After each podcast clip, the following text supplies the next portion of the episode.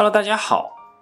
对于万科这家公司，其实我之前一直主要是针对公司层面。那对于万科的管理层以及万科的激励制度等方面，其实我一直没有太涉及的。今天我看到大佬梁孝永康的一篇文章，《万科管理层的激励制度全面解析》，我觉得还是写的非常的不错的，也让我对万科的管理层的激励制度有一个全面的了解。所以今天我想给大家说一说这篇文章。那再强调一遍，原文来自公众号梁孝永康，标题为《万科管理层的激励制度全面解析》。万科的管理层一向被众多散户所诟病，但他们心中一直解不开一个迷惑：为什么这么贪婪腐败的管理层却能把公司经营得这么好呢？而我与众多散户相反，管理层是我投资万科最重要的因素之一。还是先来谈谈万科的管理层的激励制度吧。首先，我们看看董事长郁亮。董事会主席自公司领取的年度计时现金薪酬包括固定月薪和年终奖金两部分。年度计时现金薪酬与公司实现归属于上市公司股东的净利润增长幅度挂钩。具体而言，当净利润增长速度大于百分之十五时，董事会主席年度计时现金薪酬总额等于年度计时现金薪酬总额乘以一加上年度净利润增长率减去百分之十五。当净利润增长率小于百分之十五，大于零的时候，董事会主席年度计时现金薪酬总额不增长。当净利润增长率小于零时，董事会主席年度计时现金薪酬总额同比例下降。上面的文字可能有点官方。我来解释一下，其实很简单。假设董事长固定年薪是一千万，去年净利润增长是百分之十八，那么他就可以拿到一千零三十万，其中三十万是超过百分之十五增速的激励。当利润增长率为百分之十时，他还是拿一千万；当利润增长率为负百分之三十，他拿九百七十万。从这里可以看出，万科的激励重点并不是在于增长率。增长率奖励对于郁亮年薪的影响并不大，增长百分之零和增长百分之二十对它收益影响也就几十万而已。很多人会说，万科每年都把利润调节到增长百分之十五，就能分到最多的利益，那简直是无稽之谈。不过，如果每年都能增长百分之十五，那万科这家公司简直不要太优秀了。从二零一九年年报上的数据看到，郁亮这一块拿了一千二百五十一万。这是郁亮第一块收入，郁亮还有第二块收入，后面会提到。万科真正激励的大头在于经济利润的奖金。关于这个奖金，首先来看看官方的定义：经济利润奖金奖励对象包括在公司全职工作的董事、监事、本集团管理人员和有突出贡献的人员，合计有超过一千多人为激励对象。每一年度经济利润奖金以公司当年实现的经济利润作为业绩考核指标和提取或扣减的基数，采取正负双向调节机制，按照百分之十的固定比例提取或扣减。如当年公司经济利润为正数，则按规定比例提取相应的经济利润奖金；如当年公司的经济利润为负数，则需按相同比例从递延奖金池中返回相应的金额。每年提取的经济利润奖金，在提取后三年内属于递延封闭期，此时这部分奖金为受限奖金，奖励对象委托第三方对受限奖金进行投资管理，并获取投资收益，也相应承担投资损失。递延期满后，对公司不再承担任何义务。上面的文字也有点官方，我们再来解释一下。所谓的经济利润，就是超出社会平均回报率的利润。从多方的信息总结。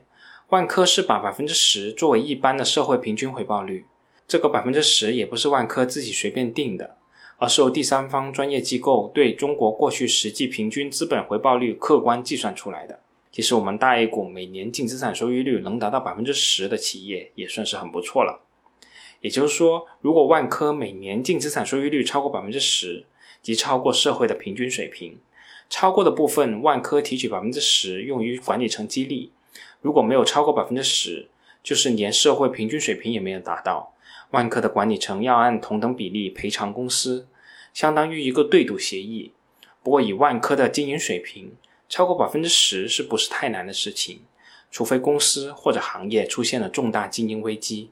万科去年净利润是三百八十九亿，净资产收益率是百分之二十二点四七，就是超出平均水平一倍多。也就是有两百亿左右的经济利润，万科提取百分之十，也就是可以提取二十亿作为管理层奖励。我们这里粗略计算一下，从年报的数据来看，二零一九年的这个奖励金额是十九点九九七亿元，和粗略一算的差不多。但是这个奖励不是马上发给大家的，而是有一个三年的锁定期。如果哪一年没有达到社会平均回报率，万科的管理层要按相应的比例赔偿。那么就可以从这个锁定的奖金里扣除了。从年报可以看出，郁亮在二零一八年的经济利润奖励中分得了一千九百三十一万，二零一八年的总奖励金额为十七点四亿元，这是郁亮的第二块收入。二零一九年总奖励金额是十九点九九七亿，郁亮分多少还需要董事会薪酬与提名委员会决定。当然，这个金额是包括了前面一千多名激励对象的。从这里面你就会明白。对于万科来说，经营质量比增长速度要重要的多。提高资产使用效率，提高净资产收益率，才是公司经营动力所在。对于很多追求速度的人来说，万科并不适合他们。万科需要的是高质量的发展，而不是粗犷式的野蛮生长。当然，也不是说增长对于管理层不重要。比如万科利润四百亿左右，净资产收益率有百分之二十多，管理层能拿到二十亿左右的经济利润奖。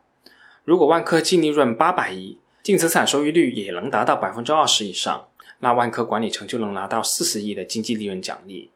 毕竟盘子大，基数也就大了。万科的管理层需要增长，更需要高质量的增长。如果仅仅是经济利润奖励，还不足以把万科的骨干和公司的长远发展绑定在一起，也就是和股东的利益绑定起来。比如万科的管理层如果要退休了，可以把利润做得很高。一次性拿一笔丰厚的经济利润，以后公司倒闭了也和我没关系了，就和一些散户一样是快餐思维。那么怎么样才可以让管理层和公司的长远利益一致呢？和长期股东利益一致呢？最好的办法就是让他们成为长期股东，于是就有了管理层持股。万科的管理层通过金鹏分级一号和二号资产管理计划，在二零一四年的五月二十八号和二零一五年的一月二十八号，金鹏计划累计购买了四点九六亿股万科 A 股股票，占公司总股本的百分之四点三九，成为除深地铁之后的第二大股东。资金的来源就是经济利润奖金，而且还使用了杠杆。万科股票的涨跌，他们要承受加倍的盈利或亏损。但是，二零一五年之后，金鹏计划再也没有买进一股，也没有卖出一股。事隔五年之后的二零二零年，前不久，金鹏计划再次买入万科的股票，耗资十六亿，万科的管理层持股接近百分之五，市值近一百五十亿。对他们来说，这才是利益最大的一块。很多人说，万科的管理层和股东的利益不一致，我不知道这个结论是怎么得出来的。但是以上的制度只是把万科的高层和公司的发展绑定起来。公司经营的好，万科的高层以及核心人员可以拿到奖金，公司的长远价值不断增长，股票不断上涨。这些高层和核心管理人员能够享受股票的不断增值，毕竟他们也是大股东，股票增值比奖金挣得更多。但是万科是个大公司，在全国各地有很多项目，上述制度更多是保障了中央的利益。并没有保障地方的利益，只有地方每个项目都做好了、做扎实了，最后中央才能好啊。如果地方的人没有好处，公司发展再好也和他们没有关系。他们会给你拼命干活吗？下面的人不使劲，上面的战略方针再好也是空中楼阁。反之，下面的项目搞得再烂，项目负责团队也照样拿工资，没有一个相应的惩罚机制。也同样无法激起他们的主人翁意识，因此，万科推出了项目跟投机制，在每一个具体的项目中，项目员工在一定比例内可以投资，项目的管理人员则必须投资，并承担劣后的责任。项目内部收益率小于或等于百分之十的时候，项目收益优先向万科分配，此时跟投的人员是没有收益的。当项目内部收益率处于百分之十到百分之二十五的区间时候，跟投的人员和万科按出资比例等比例分配。当内部收益率大于百分之二十五时，跟投人员可以享受出资比例一点二倍的利润。这个制度让项目管理团队有了足够的动力把项目做好，做得越好，他们赚得越多；做得不好，投资收益率没达到百分之十，他们投的钱就没得赚了。这个措施很容易理解，比如我是万科广州某一个项目的负责人，如果我只是打工的，项目好坏我都是拿一份工资，我不会有多大的积极性。如果我也投入了自己的资金，并且这个项目的很多管理层和员工都投入了自己的钱，那我们就不仅仅是打工了，会更有动力把这个项目搞好。搞得越好，我们赚的越多；搞不好，我们也没得赚，搞亏了，我们也亏损。巴菲特在设计奖金制度的时候就有这样一个思维：一定要把奖金和当事人的责任挂钩。比如下面一个项目的负责人，他只需要和这个项目挂钩。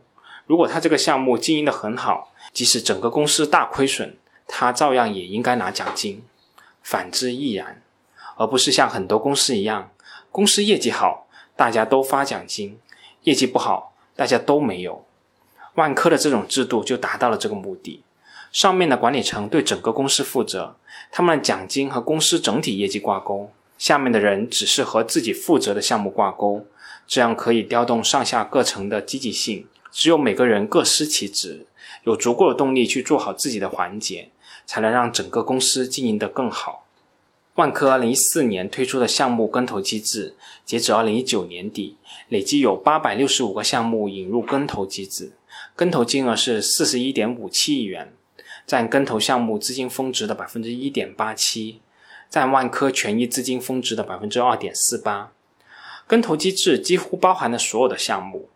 万科的项目不是说你看到项目好就投，项目不好就不投，而是项目负责人必须跟投，这样才能让他们对这个项目负起责任。而总部的管理层是不能去下面某个项目跟投的，因为总部管理层不可能投所有的项目。如果投部分项目，那他们肯定挑肥拣瘦，所以总部只对整个公司业绩负责，不跟投下面具体项目，这样才能保障这个制度的意义。三十年前，当中国 A 股刚刚成立不久，万科成为第一批上市公司，代号零零零零零二。在当时中国商业普遍还是小作坊经营的时候，王石已经用最国际化的公司管理制度去塑造万科。引进职业经理人，沉淀万科的企业文化，以至于王石后面一直在旅游爬山，周游世界，公司依然发展的特别好。因为万科靠的是机制，而不是人治。郁亮的接班也是水到渠成，没有大多数企业面临的接班人问题。因为万科的很多事情早就布局谋划好了。万科在公司治理方面一直走在前沿，一直在探讨研究。尝试用最合适的制度去建设万科的架构。万科的管理层拿得多吗？多。干得好吗？非常好。因为这些制度一环扣一环，疏通了人性，也疏通了上下的利益，让万科的人把万科当成自己的事业去经营。他们是一种做实业的心态，是一种打造百年老店的心态。因为万科的经营质量和长远发展牵涉到他们的核心利益。他们关心净资产收益率，因为这关系到他们的经济利润奖的分红比例。他们也关心公司的发展壮大，因为公司成长，利润越来越多，经济利润奖的基数也就越来越大。他们同样关心公司的长远价值和股票价值的成长，因为他们是第二大股东，占比接近百分之五，市值一百五十亿，翻一倍就赚一百五十亿，能不关心吗？同样，下面每一个项目的负责团队都很关心这个项目的经营绩效，他们会用心去做好自己所负责的项目，因为这同样关系着自己的腰包。万科的文化是大道当然，合伙奋斗，这些制度让万科的企业文化真正落地践行了。万科的制度最大限度地激发了所有人的积极性，他们会像经营自己的事业一样去经营万科。正因为如此。他们的利益倾向于长远发展，而不是短期的东西，因为公司是他们长期饭票，而不是眼前吃一顿好的。而散户关注的是什么呢？是马上能吃一顿好的。至于公司未来的发展，跟我没什么关系，我就是吃一顿就走。我喜欢万科的文化，喜欢万科的制度，喜欢万科的团队。我不相信只靠所谓的责任、梦想、道德能让公司上下一心努力拼搏。当然，这些也需要，而且应该成为公司宣扬的主导价值观。但是同时需要给利益驱动，而且要用完善的制度把这个利益驱动发挥好。利益加价值观双向驱动，才能实现万科倡导的奋斗者文化。万科的文化让公司具有长远的眼光和格局。从而会从长远的利益角度去设计制度，这些制度反过来又会让企业文化更加深入人心。万科的管理层和万科的经营绩效，以及万科的长远发展绑定在一起，和万科的长期股东绑定在一起，和万科的客户及社会发展绑定在一起，也和国家的税收绑定在一起。唯一没有绑定在一起的就是短期的投机者。所以你能看到，万科可以成为行业的标杆。可以成为企业治理的典范，可以为客户提供优质的产品和服务，可以成为每年纳税几百亿的纳税大户，也可以成为每年为股东赚几百亿的优秀公司，更可以为长期投资者赚取几十几百倍的投资收益，各方都很满意。唯有投机者一直怨声载道，因为万科不搞风口，不搞概念，不画大饼，也从不激进，也不搞投机者关系。其实万科的投资者关系搞得还是挺不错的，所以万科的那些长期股东总是支持管理层，充分信任他们。